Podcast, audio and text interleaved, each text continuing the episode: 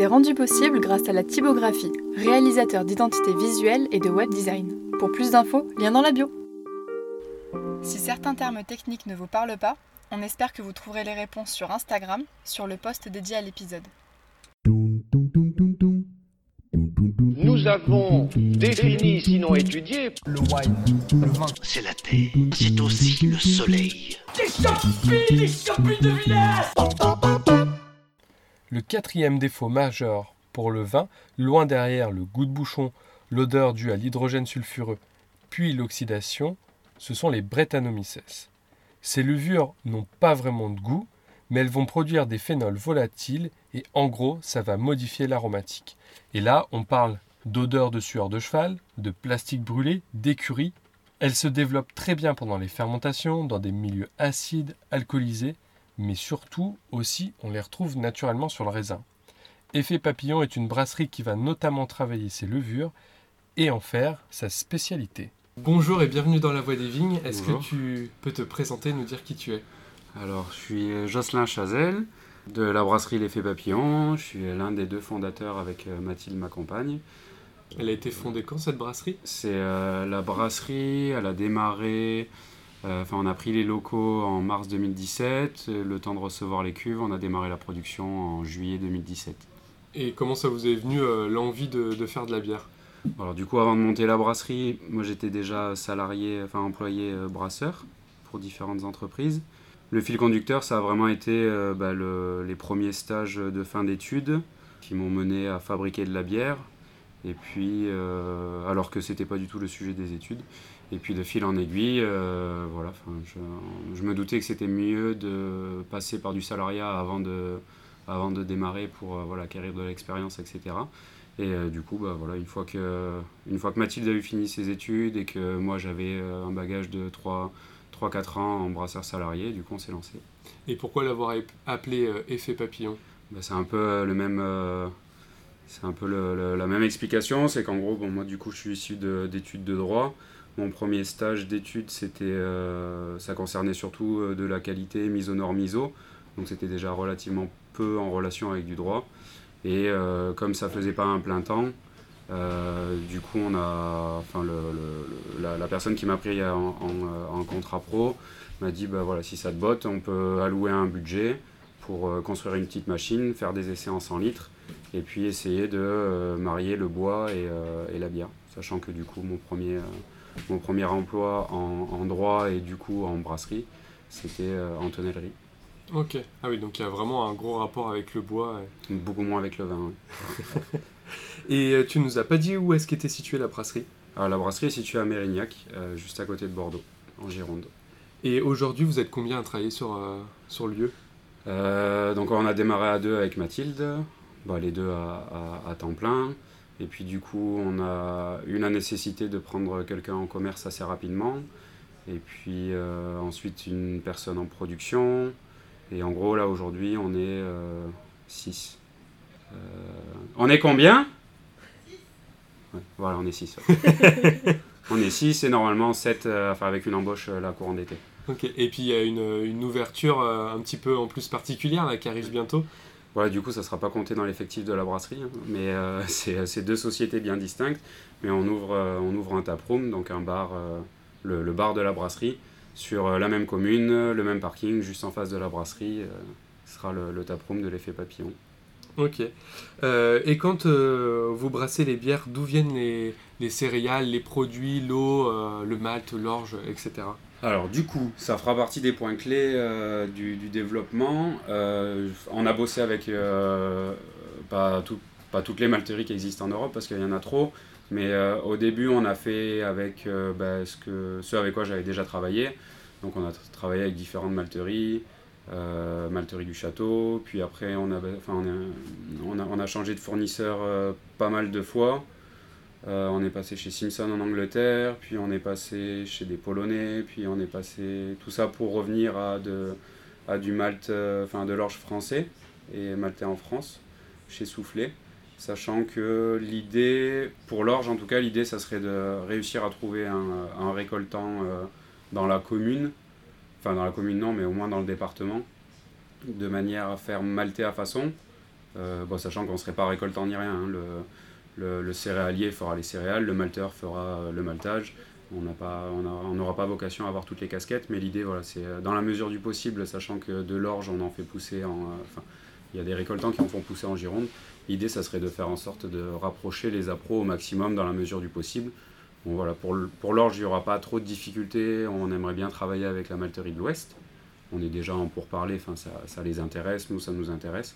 Nous reste à trouver un récoltant pour les volumes, euh, pour les volumes dont on a besoin.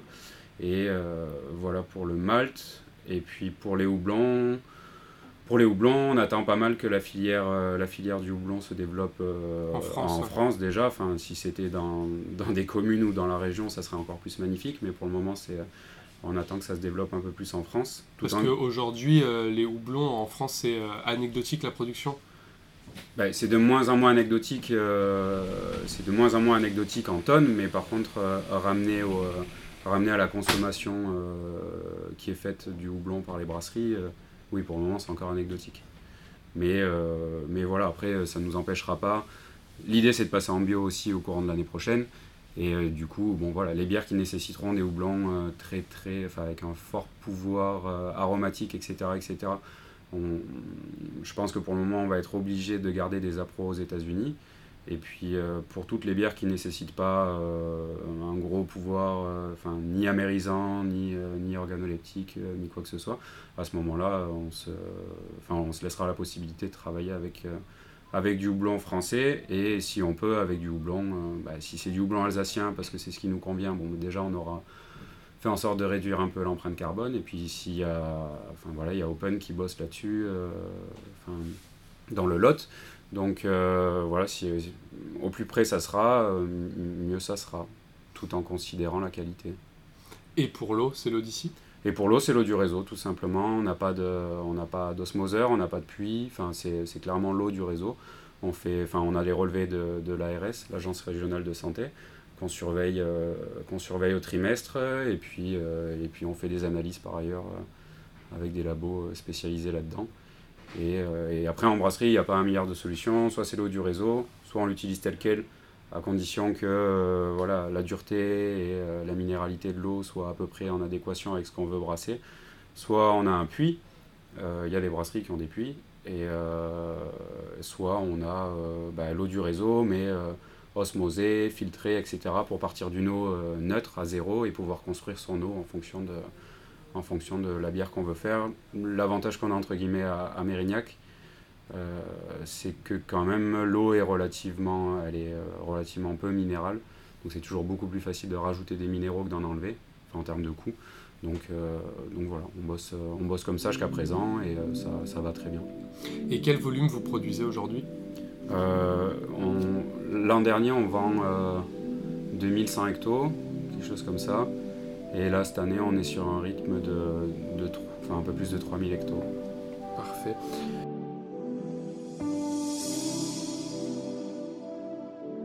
Et euh, justement, euh, vous avez une spécialité qui sont euh, la gamme avec les brettes.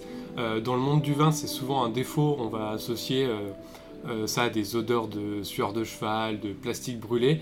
Vous, c'est votre spécialité. Est-ce que tu peux nous dire comment ça se passe? Comment ces brettes-là deviennent une qualité pour, euh, pour tes bières?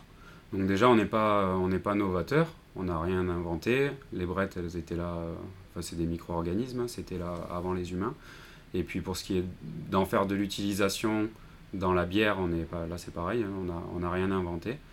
Euh, après, on utilise un process euh, qui est le nôtre, enfin que j'ai jamais caché. Enfin, j'ai déjà fait pas mal de vidéos de, ou de podcasts où j'expliquais comment, euh, co- comment on travaillait nos brettes. Et, après, pour ce qui est bah, de l'utilisation qu'on en fait, bah, sueur de cheval, moi, c'est euh, pas, pas un problème.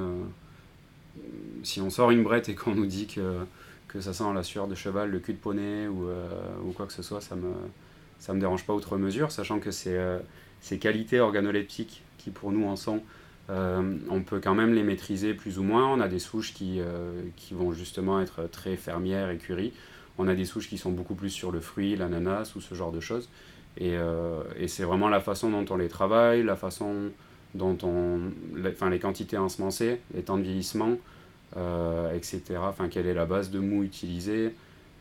etc. etc. C'est ça, enfin, c'est vraiment là-dessus que nous, on va jouer pour sortir plus les assemblages. Alors là, c'est, là, c'est ça enfin, qui vont nous permettre de, de, sortir une bière qui va être plutôt très, très fermière. Et à ce moment-là, enfin, moi, je considère que c'est bien de les sortir sans adjonction de fruits. parce que parce que c'est vraiment ce qu'on aura voulu mettre en avant ou alors des bières un peu plus enfin des brettes un peu plus fruitées où là on va pas potentiellement c'est très très intéressant de les sortir sans fruits mais euh, voilà, après on fait les assemblages pour avoir des balances de, euh, de cul de poney ou moins cul de poney, et, de très fruité ou moins fruité, etc. Mais c'est voilà, l'avantage d'avoir constitué un chai à barrique qui maintenant commence à être un peu conséquent euh, à notre échelle. Hein. c'est voilà, enfin, pas une, une, bière brassée, un type de barrique, une bière qui sort à la fin. C'est vraiment une bière brassée. Là aujourd'hui on a 107 barriques et deux foudres. Euh, on s'empêche pas de euh, euh, des, bières qui vont être, enfin des, des, barriques qui vont être très fermières et qui ont déjà, qui ont déjà deux ans en barrique avec des bières beaucoup plus fraîches, beaucoup plus sur le fruit, etc. Enfin, c'est pas le, travail pour qu'il soit, moi je considère bien accompli, c'est vraiment depuis, depuis la, la, partie brassage sur le bloc chaud jusqu'à l'assemblage à la fin et la refermentation en bouteille. Et pour quelqu'un qui n'aurait jamais vu comment on fait de bière ou qui n'aurait pas les connaissances, est-ce que tu pourrais nous faire un, un petit euh, process rapide de comment tu fais la bière et comment tu intègres la, la brette justement Donc là du coup euh, on est sur une, euh, le travail sur le bloc chaud, la fabrication du mou, c'est un travail qui est strictement identique à la fabrication d'une bière classique en inox. Donc voilà, on, on, fait, on fait infuser de l'orge, il y a des transformations enzymatiques qui s'opèrent pour transformer l'amidon en sucre. Et puis ensuite, on va filtrer tout ça de manière à récupérer que le mou, que la partie liquide. Ensuite, on intègre du houblon.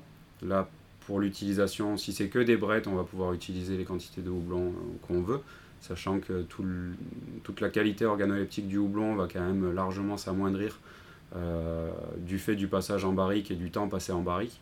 Donc ça, on n'est clairement pas sur des produits euh, qu'on va houblonner à outrance parce que bah, tout simplement, après 8 mois de passage en barrique, il ne va pas en rester grand-chose. C'est juste jeter l'argent par les fenêtres. Et puis ensuite, on va, faire une première fermentation en saccaro, en, levure classique, en levure de brasserie classique. Et une fois que cette fermentation est arrivée à son terme, on va envoyer la bière en barrique. Et c'est une fois que la bière est en barrique qu'on va y intégrer les brettes sachant que demain, voilà, demain il y a d'autres, euh, il y a, d'autres choses qui vont, enfin, on, va attribuer euh, des, cuves en inox sur le chai à barrique, donc du coup on va pouvoir opérer des fermentations 100% brett, où là certainement que le temps de, le temps de garde en barrique va, va nécessiter d'être beaucoup beaucoup plus long pour que le produit soit accompli. Et, euh, voilà, aujourd'hui le process tel qu'on le, tel qu'on le met en œuvre, voilà, c'est on fait une bière sur, euh, sur le bloc chaud exactement comme on fait une bière euh, lambda.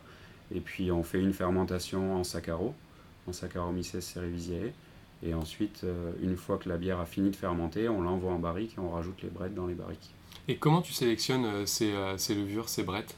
Alors, on avait entamé, c'est cool parce que l'auditoire va être un peu plus viti, on avait entamé des démarches pour isoler des souches de brettes par appellation. Et puis on a eu euh, quelques soucis avec les fraudes parce que, euh, euh, parce que grosso modo, tout le travail qu'on met en œuvre, c'est des travails de, enfin c'est des prestations, c'est pas nous qui le faisons. Le, on va dire que la partie labo à la brasserie n'est pas encore suffisamment développée pour qu'on puisse faire ça en interne. Mais en gros, l'idée c'était récupérer soit dans des chais, si tant est que le maître de chais nous laisse rentrer dans des, dans des chais pour en récupérer des brettes, si tant est qu'ils aient des brettes, parce que parfois si on les écoute, euh, ils en ont jamais, je sais pas comment ils font. Donc euh, voilà, l'idée c'était de faire en sorte de récupérer une souche par appellation, de la sélectionner, enfin d'en récupérer plusieurs par, appellation, de sélectionner celle qui nous intéresse le plus, avec euh, bah, les mêmes critères de sélection que ce qu'on a sur nos brettes actuelles, donc des plutôt fermières, des plutôt fruitées, et de pouvoir ensuite le mettre en avant sur l'étiquette, sachant que nous, ça nous coûte quand même un peu les yeux de la tête de faire ça, vu qu'on ne peut pas le faire en interne pour le moment. Et l'idée, euh, in fine, ça aurait été de sortir ben, voilà, euh, une, série de, une série de barriques où là on aurait plus joué la carte de la, de la territorialité, mais euh, à part entière, sachant que c'est le gros. Enfin, c'est là où le bas blesse en brasserie, c'est qu'on ne peut pas faire valoir d'appellation. coup, bah, en gros, on a. Tu aurais a- eu des levures sélectionnées sur un territoire, une appellation de vin, Ouais, et tu aurais euh, pu la retranscrire. au, au moins, enfin, l'idée ça aurait été à minima de dire ok, bah, demain notre orge il vient de, notre orge il vient de Gironde, notre houblon, bah, là euh, pour ce type de bière il, viendrait du Lot en l'occurrence, et puis bah, la souche, euh, la souche c'est nous qui l'avons sélectionnée, euh, soit dans des rangs de vignes, soit dans des chais, soit dans des bouteilles déjà conditionnées. Et, le problème, c'est que vis-à-vis des fraudes et vis-à-vis de. Enfin bon, voilà, c'est un peu le sujet de mes études, droit de la vigne et du vin. Bah, du coup, quoi qu'il en soit, enfin, même, même si on met en œuvre tout ce travail-là qui nous coûte en temps et en argent, on ne pourra jamais écrire sur l'étiquette que la souche, elle vient d'une appellation. Donc, euh, c'est toute la problématique avec le, avec le Viti. C'est tellement un défaut pour eux qu'il faut, euh, il faut prendre en considération le fait qu'ils n'en ont pas, des brettes que c'est magique, c'est la seule, la seule industrie de la boisson où ils ne sont pas contaminés par de la brette, alors qu'en brasserie on en a, alors qu'en kombucha ils en ont, etc. etc. Et si nous, tout ce travail-là, on veut le mettre en œuvre, ben, on pourra le mettre en œuvre, mais on pourra même pas l'écrire sur l'étiquette. Donc c'est ce que je trouve vraiment euh, très très dommageable, euh, au prétexte que c'est un défaut dans le vin. Si nous on met en œuvre, enfin si on fait des pieds et des mains pour, euh, pour pouvoir faire notre propre culture de ces souches-là, etc., etc., ben, jamais on pourra communiquer dessus. Parce qu'on est bien d'accord, hein, les levures, ces, ces levures Brettanomyces sont présentes naturellement sur les raisins. Oui. Est-ce qu'on peut dire vraiment qu'elles ont un goût ou est-ce que le goût, euh, ça viendrait de la transformation des sucres qu'elles consomment et euh, qui vont faire des euh, phénols volatiles, si je me trompe pas? Oui, Et- c'est ouais, ouais, c'est exactement ça. C'est la enfin, présence ou absence. bon, ben ça, y, il y a des techniques d'analyse qui permettent de le dire. Maintenant, il peut y avoir présence, mais avec une très faible vitalité. Euh, bon, là, on part sur du labo. Je n'ai pas tous les tenants et les aboutissants. Mais euh, bon, présence ou absence, ça, ça va être, euh, ça va être révélé.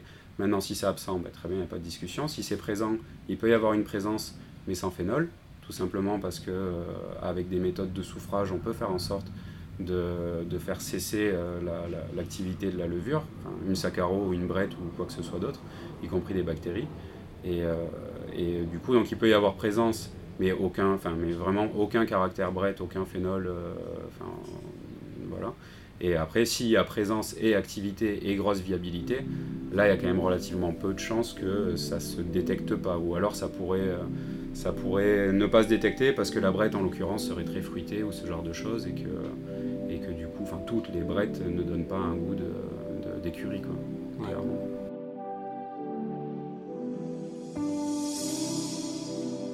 Que tu pourrais euh, nous présenter euh, ta gamme? Donc sur la partie gamme, euh, gamme brasserie effet papillon, on a une bière de blé. On a fait en sorte, bon là on est plus, enfin on n'est plus dans la vulgarisation. On considère que maintenant le consommateur français, on peut plus lui parler en blanche, blonde, ambrée, brune. C'est un non-sens complet. Donc je vais vous faire la vulgarisation parce qu'il faut continuer de le faire, mais c'est pas comme ça qu'elles sont, qu'elles sont dénommées. Donc on a une bière de blé, donc une bière blanche. C'est tout simplement une bière dans laquelle il y a un certain ratio de, blé euh, qui, va être, euh, qui va être un peu fruité, dry hoppé, avec du mosaïque ou du zitos en fonction des appros. Euh, voilà, c'est vraiment pour mettre le pied à l'étrier sur la bière artisanale, c'est ce qu'on considère comme étant le plus accessible parce qu'elle est assez peu amère. Souvent, c'est ce qui rebute la clientèle peu, peu habituée à la bière. Euh, ensuite, on a une American Pale Ale où là, on va être un peu plus sur l'amertume mais avec des houblons résineux, avec pareil un dry hop, avec euh, du cristal et de l'équanote pour les houblons. Ensuite, on a un- une India Pale Ale où là, on va être sur une bière encore un peu plus amère, mais euh, où le, le côté, le côté aromatique du houblon va, va être beaucoup plus sur le côté fruité. Donc là, les dry hops, c'est Citra, Zitos, non, Citra, Mosaïque Cristal. Ensuite, on a une bonne, euh, une bonne ambrée, euh, une bonne ambrée au seigle, euh, où là vraiment c'est pareil, on va pas, on va pas du tout aller chercher l'amertume, mais on va plutôt aller chercher le consommateur sur de la sucrosité résiduelle, un côté, un côté touraillé, enfin avec des tourailles relativement hautes, donc un côté un peu caramel, etc., etc., mais avec très peu d'amertume. Essayer de trouver un palliatif sans, sans aucune prétention, mais essayer de trouver un palliatif pour que le, le buveur de bière belge trouve son compte euh, aussi avec nos bières. Et il y en a beaucoup des buveurs de bière belge. Et euh, donc oui, Tapa, IPA, Rai. Et euh, le stout. Donc un, gros stout bon, qu'on propose toute l'année. Hein. on reste toujours très surpris d'arriver à en vendre en été. C'est un, Imperial Stout, donc une grosse bière brune à, à 9%. Et malgré ça, on arrive à en vendre en été. C'est pour ça que c'est rentré dans la gamme. Ok. Et après, il y a les gammes éphémères qui varient en suivant bah, les, ouais, les gammes éphémères. En ce moment, du coup, on a trois canettes. Euh, sur, le, sur le contenant canette, on peut en parler. Euh, c'est vraiment, on va, enfin, on va être sur des bières euh, plutôt très houblonnées, tout simplement parce que la canette permet de la meilleure des conservations des bières houblonnées, sans passage d'UV, etc., etc. donc là, on a une session à épier, on a une NEPA, donc une IPA mais peu amère et euh, plutôt easy, comme on dit, euh, plutôt trouble, et euh, plutôt sur le fruit. Et après, on a la caravane, donc une double IPA où là, enfin, on aime bien proposer des styles un peu old school. L'IPA, enfin, plus ça va, plus le marché tend à de l'IPA très fruité et très peu amer. Ça pas, enfin, pour moi, ça va pas s'appeler une IPA si c'est si pas amer. Mais, euh, mais c'est pour ça qu'il y a des nouveaux styles qui sortent tous les 4 matins avec les NEPA, etc. etc.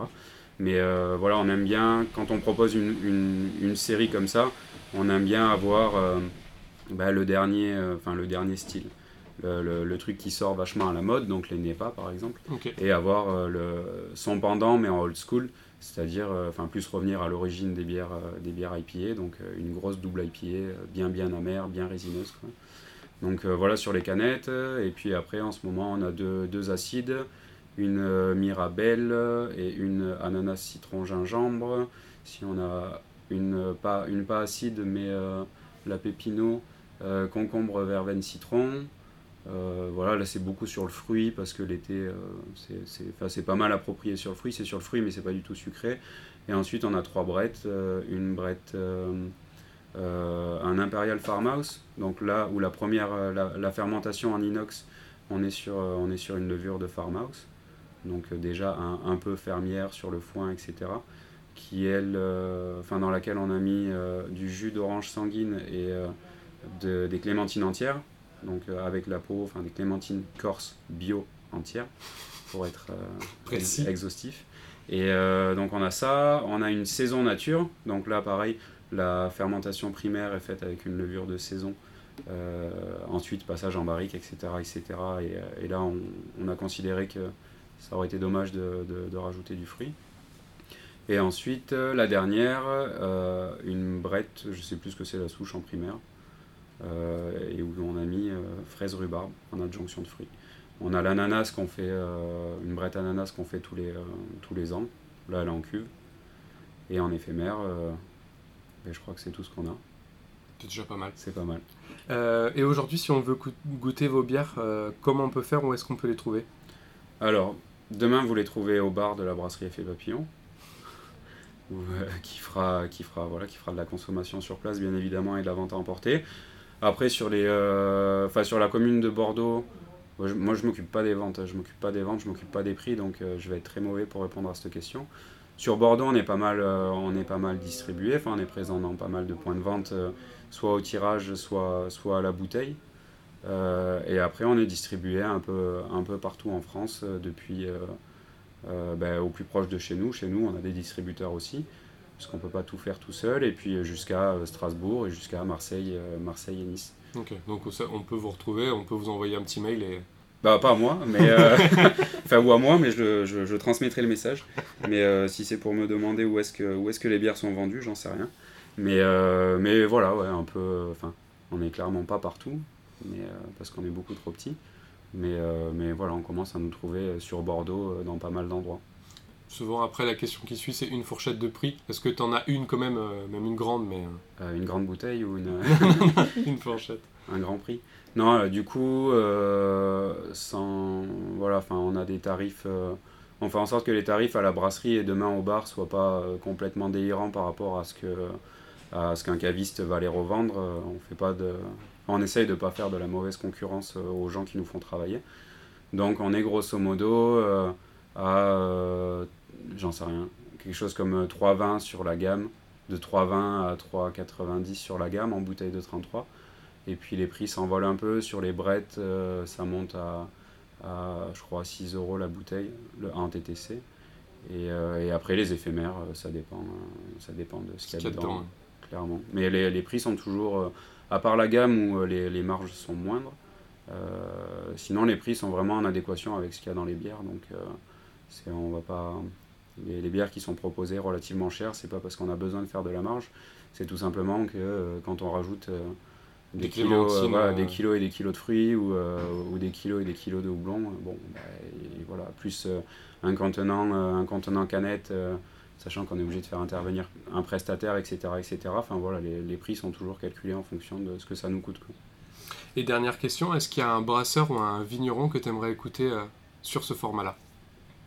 Par rapport au Brett, Par rapport au Brett, par rapport à la bière avec le monde du vin, par Yes. rapport à un vigneron que tu aimes, voilà.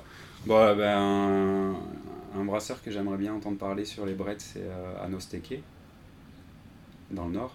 D'accord. falloir faire un peu de route. Et, euh, et, euh, et un vigneron, euh, je, vais vous laisser, je vais vous laisser le travail de chercher, mais j'aimerais bien entendre parler à un vigneron qui, qui, qui serait en dehors des carcans, en dehors des carcans de... Ouais, je me voile la face, moi j'en ai pas des brettes. Ok, bon, premier postulat. Ou, euh, qui, arriverait à faire des, euh, des vins brettés sans que... Alors il aura pas la... Enfin, je sais pas, hein, c'est peut-être pas viable pour un viticulteur de sortir, des, euh, de sortir du vin en disant euh, bah oui, j'ai des brettes dedans et je l'assume.